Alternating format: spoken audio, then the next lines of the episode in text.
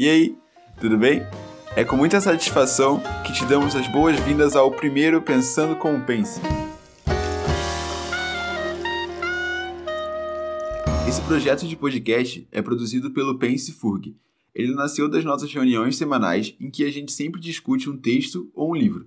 A nossa ideia é trazer alguns fragmentos dessas reuniões para te fazer pensar com a gente sobre vários temas.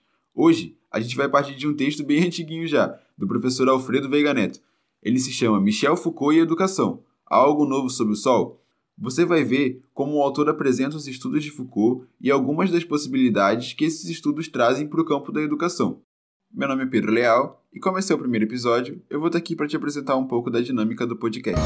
Eu entrei nesse questionamento sobre os três, na verdade, porque eu tá. tenho, tipo, a gente vem com uma bagagem do que a gente sabe sobre arqueologia, sobre genealogia e sobre ética.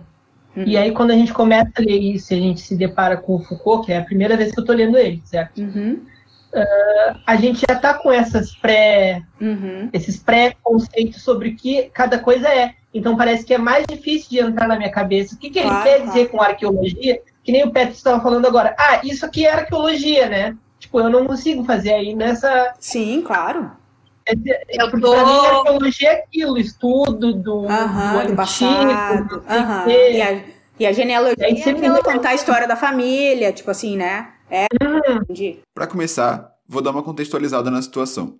A gente estava lá na reunião e o Jonathan mandou uma daquelas perguntas que todo mundo quer fazer, mas ninguém tem coragem. É por isso que eu, pergunto, que eu perguntei, claro. entendeu? A galera estava falando sobre arqueologia, genealogia e ética, que são três metodologias que o Foucault usa para fazer os estudos dele. A Lavigne vai conseguir te explicar um pouco melhor agora. Bom, assim, o que, que ele estudou na, durante a vida, né? Ele começou estudando os saberes. Então, como se produzir os saberes, que é esse livro que vocês querem ler semana que, que a gente vai começar a ler, que é das palavras e as coisas. Então, quando ele foi estudar como o saber se constitui, ele não queria. Qual saber ele queria saber como se constitui? Ele queria saber como se constitui o saber das ciências humanas. Então, como o ser humano vai aparecer como uma pessoa que sabe as coisas, uma pessoa instituída de saber e que desse, ao instituir esse saber, ele também acaba se produzindo, que como produz o sujeito moderno é de todas as ideias lá do iluminismo, que é um sujeito dotado de razão e etc. Então, a primeira coisa que ele foi estudar é em relação aos saberes. Como que ele fez isso? Se enfia na biblioteca e lê, lê, lê, lê, cata os discursos, cata um livro embaixo da outra e vai soterrando em camadas todos os discursos que ele vai lendo, todos os livros que ele vai lendo. Então, essa ideia de tirar as camadas e afundar e ir mais fundo e mais fundo para entender como se produziu o saber lá, é o que ele tirou então da arqueologia, que a gente escava para enxergar os objetos. Então, por isso que ele usa esse primeiro método dele, ele chamou de arqueologia justamente por isso. Ele vai escavando os saberes até tentar ver de onde ele surge, digamos, a primeira vez, por exemplo. Entendeu? Então, por isso que tu pode fazer a associação tranquilo. Então, a primeira coisa que ele foi estudar é como os saberes se produzem, como se formam os saberes que a gente tem hoje. E ele foi, foi lendo, foi lendo, e ele se dá conta, nesse meio do caminho, que esses saberes, eles não são neutros, né, no mundo, eles não aparecem e, ah, que legal, e estão ali para todo sempre. Não, eles entram num jogo de poder. E aí ele vai estudar esse segundo ramo de estudos, que é as relações de poder, como o poder se atravessa e constitui o que a gente é, como o poder se atravessa e constitui as, os discursos entre si. Por que, que a ciência é um discurso tão potente, assim, parece que tem mais poder que os outros discursos? Então ele vai vendo que essas relações de poder vão se atravessando nesses estudos que ele vai fazendo. E aí, nisso, ele cria essa segunda metodologia que ele chama de genealogia, que tem a ver com estudos de as relações de poder atravessando os discursos que vão compondo o que ele estava estudando antes. E aí, uma coisa que vocês já comentaram bem quando eu estava entrando, né? Que o Foucault, ao longo da vida. Então, tem gente que diz, ah, o Foucault é quem estudou o poder. Isso é uma pessoa extremamente rasa nos, estudos do cara falar um troço desse. Porque ele coloca lá no início que vocês leram, né? A preocupação dele foi como se forma um sujeito moderno. Foi o Peterson que comentou bem quando eu estava entrando ali quietinha, camuflada.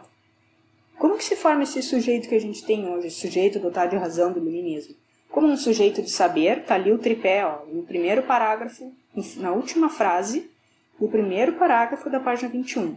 Então, como se a gente produz o sujeito moderno? Ó? A questão é a fabricação do sujeito moderno. Como um ser saber, como um sujeito que sabe e que produz conhecimento, Para isso a gente estuda por que metodologia? arqueologia. Como um ser que também é dotar, é, exerce relações de poder e se subjuga a essas relações de poder, que são os estudos da genealogia.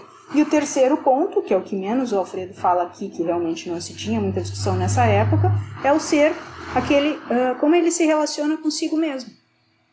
Então, essas três coisinhas, esses três domínios, ou três fatores, ou três ênfases, sei lá, que ele estuda para dizer como se produziu o sujeito moderno hoje. Com esse resumão da Lavínia, todo mundo conseguiu entender bem melhor. É, eu consegui entender muito melhor agora. Eu pedi para ela fazer um resumão do resumão, já que esse ficou meio longo, e até ela se perdeu. Eu não me lembro nem por que eu comecei a falar tudo isso. Pode dar um resumão do resumão, então. Então, pessoal, o Pedro pediu um resumo do resumo. A gente já está trabalhando em cima de um resumo, que foi esse artigo do Veiga Neto bem antiguinho, né?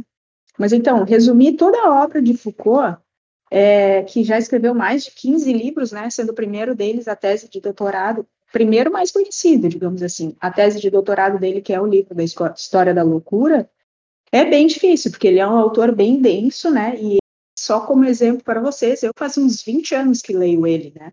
Então, assim, a gente vai cada vez aprendendo mais. Enfim, o resumo do resumo. Uma das, a pergunta que persegue ele durante todo o tempo, ele trouxe de Nietzsche, né? Como nos tornamos aquilo que somos. Então, ele sempre, ao longo de todos os estudos que ele fez, baseado na história, sempre baseado em livros, em documentos que ele pesquisou, ele foi atrás de entender como se formou o sujeito moderno. E ao longo desse tempo todo de pesquisa que ele tem, esses 15 livros que ele escreveu, ele vai trazendo esses uh, elementos que a gente comentou lá, essas três metodologias, né, que os leitores deles gostam de enquadrar, e que tinha principalmente cada uma delas um foco. Então, a arqueologia, que é essa escavação dos discursos, né, tinha principalmente foco em cima dos saberes, então como o sujeito se torna um sujeito de saber.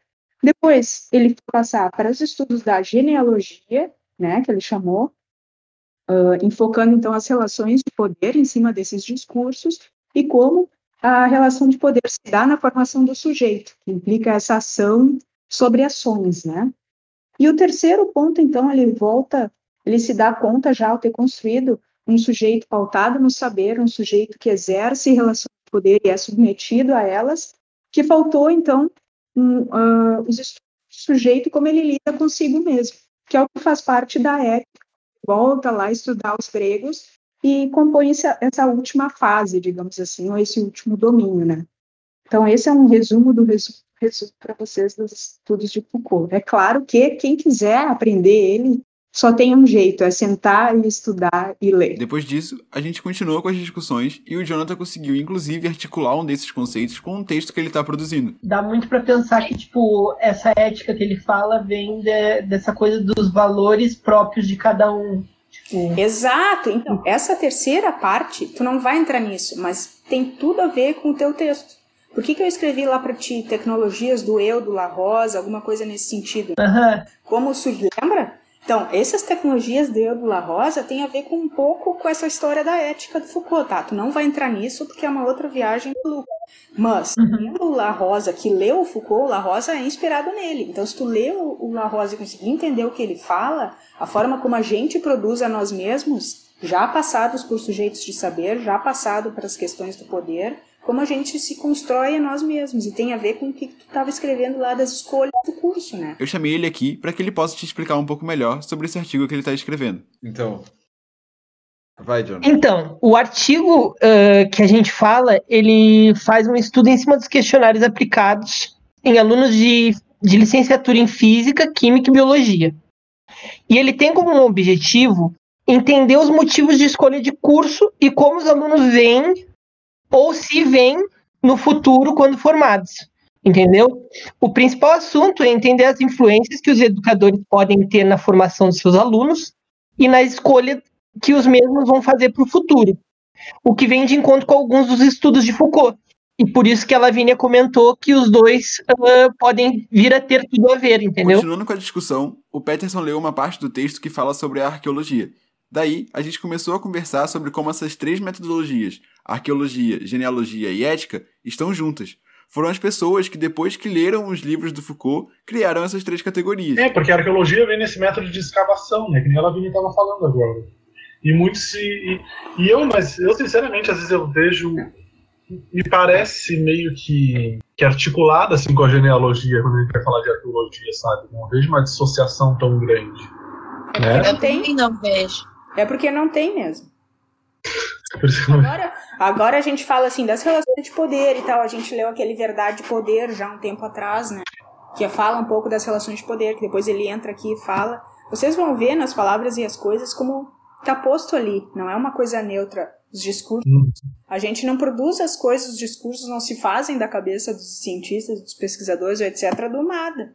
Tem sempre uma relação de poder atravessada ali. Daí tu vai ver qual que aparece mais potente que outro, qual parece que conseguiu seguir no, no- ao longo da história e a gente conhece ele hoje, qual outro ficou para trás e foi apagadinho. Então ali tem muito, muito. Eu acho que ele não. Por isso que essas divisões, essa, fique claro para vocês também, essas divisões não são do Foucault. É quem leu ele que fez, que, se deu, que tentou linearizar e esquadrinhar, enquadrar e às vezes. enquadrar ele no que, que ele pesquisava. E faz sentido. É que, é que para nós, quando a gente começa a ler Foucault, é muito difícil, tipo, ah, ler ele assim, ah, é tudo junto, tudo. A gente tem essa tendência a ir separando, né? Sim. Aí categorizando cada coisa e pondo em caixinha. Aí, para ficar claro pra gente, a gente começa assim, botando em caixinha e categorizando cada coisa. Depois a gente começa a entender que tá tudo muito junto, tá tudo muito ligado uma coisa na outra, uma coisa não é só uma, é todas as outras juntas, entendeu? Uhum. É que nem quando a gente vai falar lá do das tecnologias de si, que vai lá mais pro final, acho, onde estavas indicando pro Jonathan, a gente vai ver que ela não é sozinha sem a subjetivação, sem a relação de poder, sem a relação de saber, sem nada. Então, tudo se relaciona entre si, né? Só que quando a gente está começando a estudar ele, a gente tem que ir separando, porque senão a gente não dá conta da abstração que ele tem, né? Porque ele vai além, ele é muito abstrato. Essa tua fala, Priscila, é perfeita pra gente pensar o que, que é também, o que, que vai que vocês vão encontrar nas palavras das coisas, e exatamente o que, que nós estávamos falando antes, que a- era, era aquela angústia que, o meu, que eu ouvi a Tanise me perguntando, mas o que, que é essa modernidade afinal? Mas eu não tô entendendo bem, eu não tô entendendo bem. Por quê? Porque a gente nasce tão imerso nisso que a gente não se dá conta que a gente aprende a classificar. Isso é o nosso modo de raciocínio totalmente moderno. Tem que enquadrar nos espaços, porque daí parece que ah, esclareceu o negócio. A gente aprendeu a pensar desse jeito desde a escola. Desde que a gente entra na escola. Foi assim que a gente aprendeu. Olha a disciplinarização dos saberes que ele fala ali, que era uma outra pergunta, não lembro se era da Panise ou da Priscila num outro. Acho que foi eu e a Priscila conversando. Que a coisa da disciplina pelo saber não entendia muito bem. Olha o que a gente entra na escola e tu tem todo aquele controle do corpo dos anos iniciais e depois tu esquadrinha o saber em disciplinas. Tu aprende a colocar cada coisa numa caixinha. A gente vai aprendendo a raciocinar desse jeito. A gente não consegue pensar de outro. Então, isso mostra bem a nossa cabeça de sujeito moderno. A gente é É, subjetificado. que dá pra puxar Total. até pro né? De um E a gente nem questiona isso até começar a ler esses caras que questionam isso e tu fica, puta merda é mesmo. Eu aprendi assim a vida inteira, tipo, que loucura, né? E aí tu começa a pirar o cabeção, porque, meu Deus. E isso, e ele mostra um pouco isso nessas palavras e as coisas. Então, a gente, essa parte do classificar aparece bem, acho que é no quinto capítulo, sei lá, que é bem coisa que a gente aprendeu também com a biologia, principalmente. A biologia é pura classificação, né? Dar nome às coisas, enumerar as coisas. E como antes da gente entrar nesse pensamento moderno, de entrar com essa ideia moderna de linearizar tudo, colocar tudo em ordem, um método do menor para o maior, e qual disciplina aqui, qual é de tal coisa, qual não sei o quê. Ele, ele traz nas palavras das coisas como que pensava antes. E é muito louco o jeito que os caras pensavam antes. Só que a gente não consegue imaginar isso porque a gente já nasceu nesta episteme, que é outro conceito que ele traz aqui do Foucault. Já nasceu nesse jeito de pensar, a gente já nasceu nesse mundo que coloca o ser humano como superior, a gente já nasceu nisso. E não se dá conta que isso foi construído da história da humanidade. Então a gente vai conseguir ler também, talvez nas palavras e as coisas, como esse modo de pensar esquadrinhado também ele foi uh, construído ao longo da história, que é um o que o Foucault vai nos, colocar nesse livro. né? Depois que, disso que vocês falaram ficou muito mais fácil para mim entender que não é uma coisa pensada cada um. Tipo, uma coisa levou a outra do, do, do estudo dele, né? Tipo, a, a, a, arqueologia levou a genealogia que levou a ética, não é? Não quer dizer que ele foi separando agora, vou fazer tal coisa, não, agora tal não. coisa, agora Isso tal aí. Para ele foi tipo, vai. Foi indo, E o que, eu foi acho indo. mais, ah, o que eu acho mais interessante é que, tipo, ele tinha uma coisa que ele queria muito ver, que é o sujeito. E do sujeito, para olhar o sujeito, ele acabou tendo que falar de poder, da relação do poder, de biopolítica, de nananã, de nananã, para no final chegar de novo ao sujeito. Tipo, ele o estudo dele ficou enorme, gigantesco, foi para 500 lados, mas no fim, do fim, do fim, ele só queria falar do sujeito. É, tem uma nota de rodapé, antes de passar a palavra, Tanise, que ele, que ele, cara, cita alguns estudos que ele fez. Estudou desde a escola, os hospitais, a prisão, o direito, a moral, ah, o- a governamentalização da sociedade. O cara estudou um monte de coisa, porque uma coisa foi levando a outra. Ele não tinha o projeto já pré-desenhado na cabeça dele. As coisas vão acontecendo.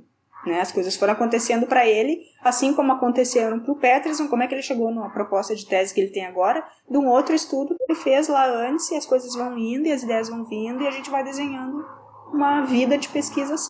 Já que tocamos nesse assunto, achamos que seria legal trazer o Peterson até aqui para falar um pouco da tese dele e desse processo de como ele chegou até uma proposta. Então, na verdade, a minha pesquisa de doutorado ela vai surgir a partir da, da proposta de mestrado que eu, que eu desenvolvi, né, que foi trabalhar com a temática das radiações solares, especificamente a ultravioleta.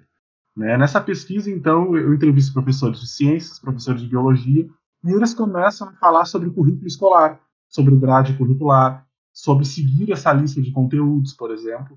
Né? Isso tudo dentro ali da, do ensino de ciências e do ensino de biologia. Então, foi a partir desses apontamentos dos professores que eu, que eu, comecei a me questionar sobre a história do ensino de biologia no Brasil. Né? Que essa história, hoje a gente já fala numa grade curricular, num, né, numa, numa disciplina estabelecida, mas eu recuo então no tempo e vou lá na história buscar como se deu a construção desse ensino de biologia no país. E para conseguir desenvolver essa pesquisa, eu me aproximo então da perspectiva genealógica de Foucault para poder então olhar de uma forma talvez diferenciada para tudo isso, né, e começar a desenvolver essa narrativa. Dando seguimento na reunião, aconteceu uma coisa que tem tudo a ver com o que a gente estava falando. A Melanie ficou com uma dúvida lá no conceito da genealogia. Eu acho que o que eu mais talvez tenha ficado em dúvida é na ideia da genealogia. A genealogia seria então contar essa, essa história deles, história tipo da família, como que se originou, é Não, tipo não, isso? não. O que acontece é que às vezes separamos tanto as coisas que acabamos nos perdendo em nossas próprias divisões. Uma coisa que criamos para facilitar acaba confundindo mais do que ajudando. A partir da dúvida dela, a galera conseguiu esclarecer alguns pontos que podem ter ficado meio confusos. Não, a genealogia não. tem a ver com as relações de poder, né? Tu mostrar as relações de poder entre uma coisa e outra, digamos, se tu for pra explicar assim. Então, por isso que ele viu, quando ele foi investigar as coisas lá do saber das ciências humanas, já foi aparecendo algumas relações entre um saber e outro, umas relações de poder, né? Poder naquela ideia que ele traz ali, de não é uma coisa que se pega, uma coisa que existe em relação, etc. E aí, com isso, ele foi, depois disso, ele foi vendo outro, como outras, as relações de poder também vão se atravessando em outras coisas. Então, ele foi estudar a sociedade lá desde a época pastoral, passando pela a monarquia, etc., passando até hoje a governamentalidade que se tem hoje baseada no conceito de população. Então, ali ele foi vendo as relações de poder ao longo disso e sempre, claro, qual é a fonte de pesquisa dele? Os livros, como um todo Uhum. estava enfiado na biblioteca. E aí ele foi construindo isso. Então a genealogia tem sempre tem que pensar assim na, na, na coisa das relações de poder. E o, e o estudo Uhum. histórico, digamos assim, é. Acho que apareceu mais é nessa fase da genealogia, porque como ele foi contando, usei esse exemplo, por exemplo, da Em Defesa da Sociedade, Segurança Territorial e População, que são três livros em contínuo que ele faz dos três cursos que ele vai contando como a sociedade foi se governamentalizando para chegar nesse modo de governo que a gente tem hoje. E aí ali ele teve que voltar na história, e aí ele foi ver na história o quê? Todos aqueles documentos, que foi a parte que tu marcou antes lá, em cima ali, né? Os outros documentos, não necessariamente só a história contada, e aí foi investigando que se passou por um, determinado momento por um poder pastoral, que era da monarquia, que se cuidava extremamente com o território, aí depois entrou um poder que era mais disciplinar, então passou a se cuidar do próprio corpo, um poder focado no indivíduo, até depois um poder que é aquele biopoder, que a Priscila já falou, não sei quem já falou, que é um terceiro momento na nossa sociedade que tem a ver com o governo da população como um todo.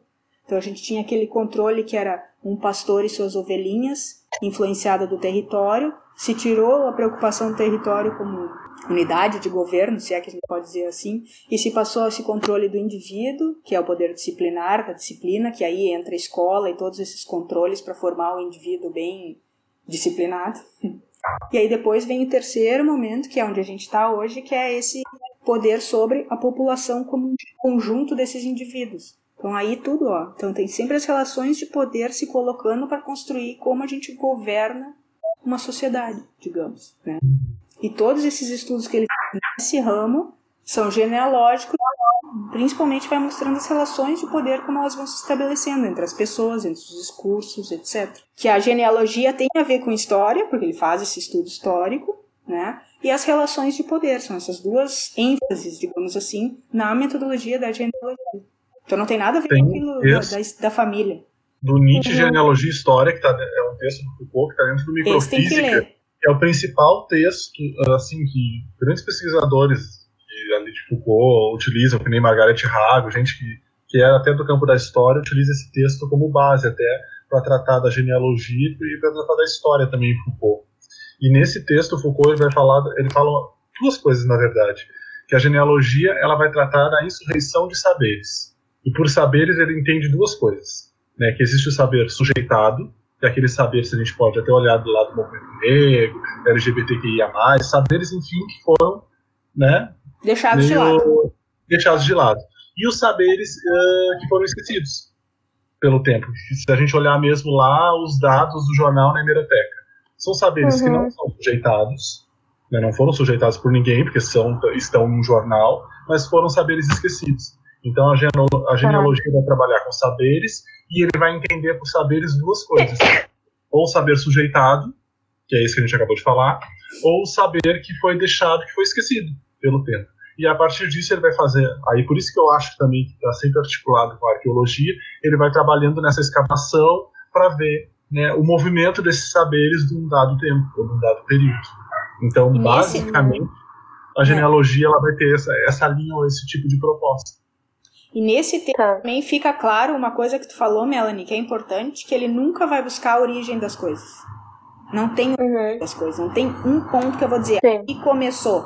Se eu vou olhar esses outros saberes, então não tem como eu dizer exatamente onde começou, porque esses saberes estão aí, ó. O Peterson já deu vários exemplos, os que são esquecidos, os que são assujeitados, né, o sobrepostos. Isso, dividido em dois. Uhum.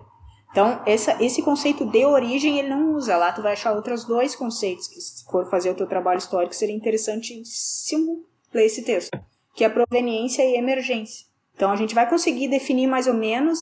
Nesse texto aí. Desse texto aí. Sim, esse texto é fundamental. Texto. A proveniência uhum. da ciência moderna é lá com Descartes e com Bacon. Mas quando que ela se consolida mesmo, é quando vai chegar os estudos do Newton, por exemplo, que daí ele colocou em prática aquelas ideias iniciais do Descartes e do, do Bacon lá, de, de produzir experimentos e etc. Então ficou tipo um, um embriãozinho lá, mas eu não consigo dizer que lá é exatamente a origem. Então eu digo que ali é a proveniência da ciência. E quando que ela aparece em cenário que ela fica, opa, a ciência é muito top, ela é o melhor conceito que a gente tem agora para produzir conhecimento, é a emergência dela quando ela aparece, digamos, para a sociedade e se estabiliza e fica como um conceito permanente. Então, esses conceitos ele substitui pela ideia de origem. Olha a origem como um ponto inicial de onde tudo começa, sabe? Então, é só para uhum. nesse termo que tu usou, eu acho que é importante tu repensar ele. É, ele é texto ele diz que das origens, sabe? Ele, ele debocha das origens justamente por, por ela ser inatingível.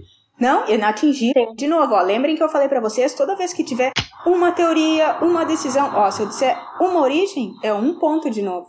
E a gente uhum. questionado isso, que nada, as coisas não têm uma única solução, uma única resposta, um único método, né? Então não, não vamos, vamos abandonar também a ideia de ter uma única origem.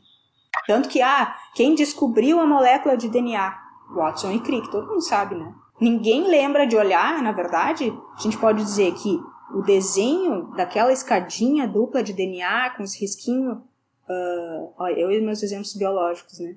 Que não, aquele desenho da escadinha lá que a gente tem é a emergência do conceito de DNA. Porque antes isso, vários pesquisadores estavam estudando. A Rosalind Franklin descobriu que era uma hélice. Não sei quem descobriu a paridade ACTG. Vou te explicar um pouco melhor isso que a Lavínia está falando.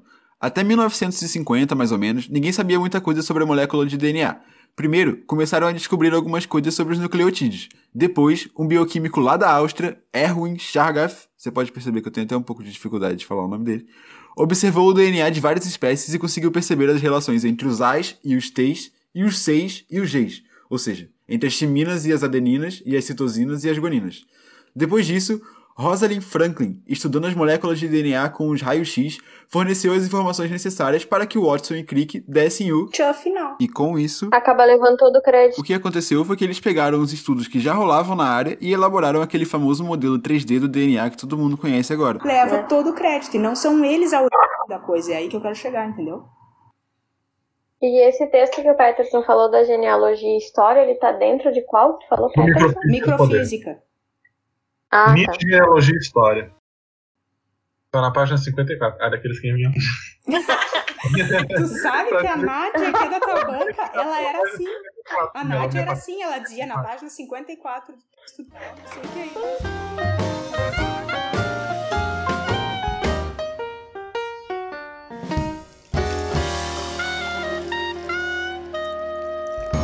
E nesse finalzinho você pode ver um pouquinho do clima da nossa reunião.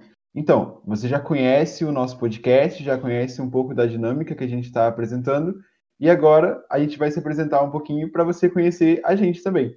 É, começando por mim. Meu nome é Pedro e eu sou estudante de Biologia Licenciatura. Eu sou o Jonathan, também estudante de Biologia Licenciatura na FURG. Eu sou a professora Lavínia e sou professora de Biologia e de Educação na FURG. Oi, eu sou o Peterson, sou professor de Ciências na Rede Municipal de Pelotas. Oi, eu sou a Melanie, professora de Matemática. Oi, eu sou a Tanise, sou formada em Biologia Licenciatura pela FURG. Oi, eu sou a Priscila, formada em Pedagogia pela FURG e mestranda do curso de Educação em Ciências. Tem que falar alguma coisa para terminar, né? E esse foi Pensando com P.